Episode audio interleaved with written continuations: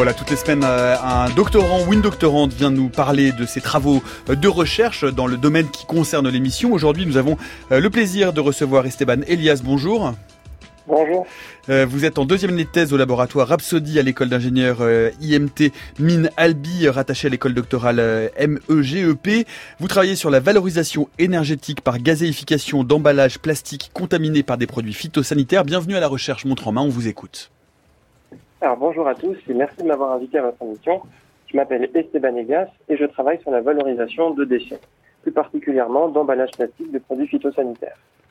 Comme vous le savez sûrement, la France est une grande consommatrice d'engrais et de pesticides pour l'agriculture. Ces produits sont majoritairement stockés dans des bidons plastiques. Cependant, durant son stockage, il est possible que le produit migre au sein du plastique. Ainsi, même vidé, le bidon contiendra un certain pourcentage de molécules phytosanitaires. Ces produits sont souvent toxiques, voire cancérigènes. Il est donc peu recommandé de recycler ce déchet sans décontamination préalable. Mon travail consiste à étudier la décontamination et valorisation de ces déchets par gazéification. Cette méthode est une transformation thermochimique d'une matière carbonée.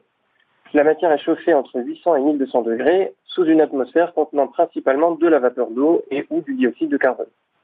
Sous ces conditions particulières, les molécules vont se craquer, se fractionner et nous obtiendrons un mélange de gaz, principalement du monoxyde de carbone et du dihydrogène, ainsi qu'une fraction liquide et pour certains plastiques un résidu solide.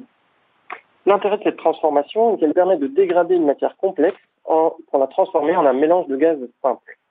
Ces mêmes gaz peuvent être convertis en vecteurs énergétiques comme l'électricité, la chaleur, le biométhane, l'hydrogène ou encore des combustibles liquides. La difficulté et la nouveauté de la thèse résident dans le comportement des contaminants lors de la transformation. J'étudie des molécules qui peuvent contenir du chlore, du phosphore ou encore de l'azote. Des études montrent que ces atomes peuvent former des gaz très toxiques comme le cyanure d'hydrogène ou la phosphine lors de la transformation.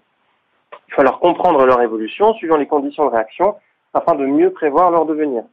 Ils vont se retrouver dans la fraction liquide, dans le mélange de gaz, sous quelle forme vont-ils se présenter, est-ce que cette molécule est dangereuse, facile à traiter, etc. Une première partie de mon travail a été d'étudier l'extraction de contaminants provenant de déchets plastiques. J'ai pu comparer différentes méthodes d'extraction et j'en ai conclu que si la contamination était profonde au sein des plastiques, alors un simple rinçage n'était pas suffisant pour décontaminer le déchet, même avec des solvants suffisamment agressifs.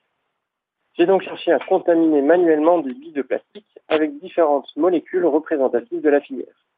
Le but de cette démarche, c'est de pouvoir contrôler le taux de la contamination d'un plastique par une espèce choisie. Une fois que j'aurai des échantillons de plastique contaminés, il faudra tester la gazéification. Pour cela, j'ai mis au point un procédé permettant de gazéifier le plastique et de récupérer les produits de la transformation en séparant les différentes phases, liquides, caseuses et éventuellement solides.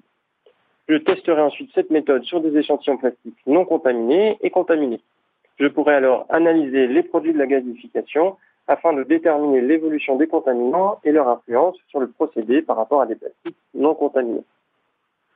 Enfin, je pourrais me servir de résultats expérimentaux pour alimenter une modélisation d'un procédé complet de gazification de déchets plastiques, allant jusqu'à la purification du gaz en hydrogène pour une application dans les transports ou dans l'industrie chimique. Cette modélisation a déjà été implémentée dans un cas idéal et pour des plastiques non contaminés. Il faudra par la suite intégrer dans le modèle mes résultats d'expérience afin de connaître le potentiel industriel d'une valorisation énergétique des déchets de bidons phytosanitaires. Mon travail se fait donc à plusieurs échelles, allant de la contamination contrôlée de plastique jusqu'à l'étude d'une implantation industrielle d'un procédé de gazéification. La méthodologie utilisée est également extrapolable à d'autres filières comme celle des solvants ou des peintures. Merci de votre attention.